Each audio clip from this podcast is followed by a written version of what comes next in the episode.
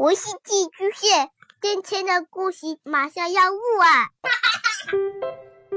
孩子的世界充满了色彩和欢乐，用有温度的声音讲你爱听的故事。白杨叔叔和大明的晚安故事。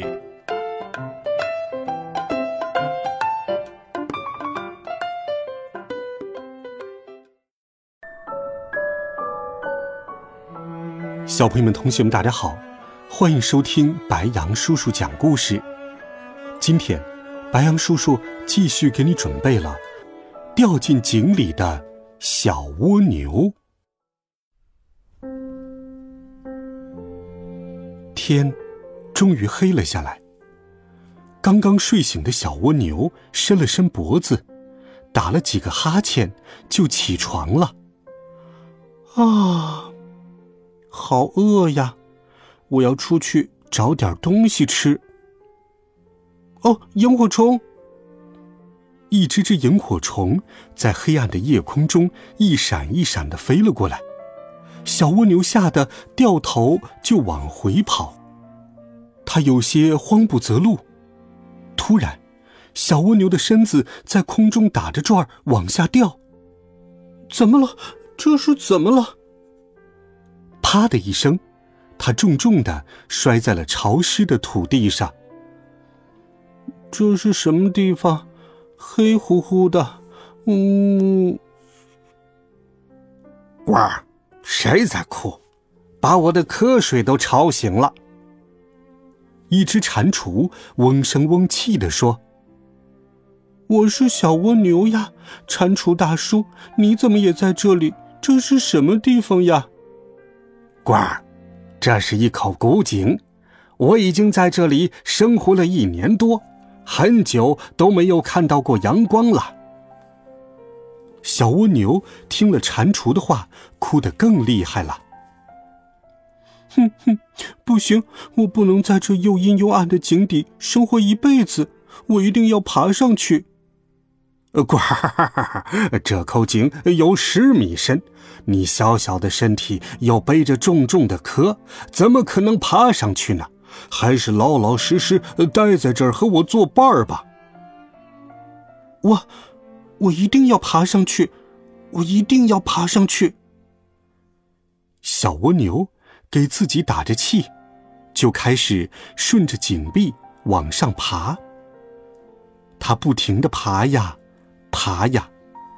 第二天傍晚的时候，终于爬了快一半的路程。小蜗牛想：照这样下去，我明天晚上就可以爬上去了。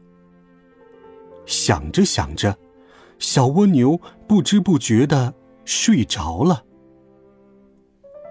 清晨，小蜗牛被一阵呼噜声吵醒了。原来是蟾蜍大叔还在睡觉，他心里一惊：“我，我怎么又回到井底了？”原来，他昨天在井壁上睡着了，身体一松劲儿，就摔了下来。官儿，怎么样？我说上不去吧，你还是乖乖待在这儿吧。小蜗牛冲着蟾蜍大叔伸了伸脑袋。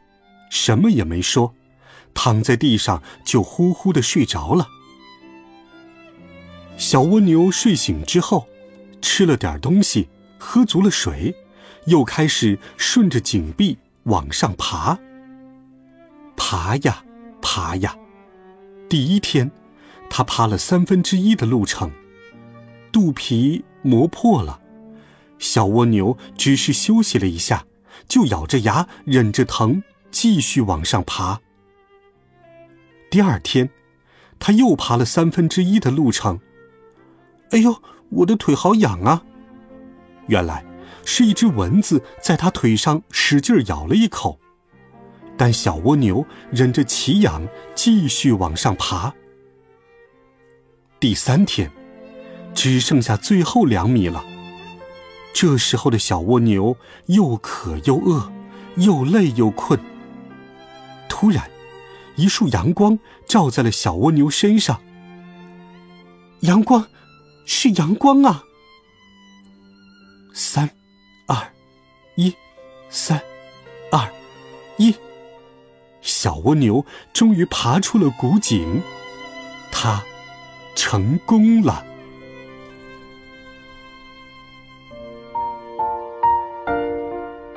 好了，孩子们，这是一个和毅力有关的故事。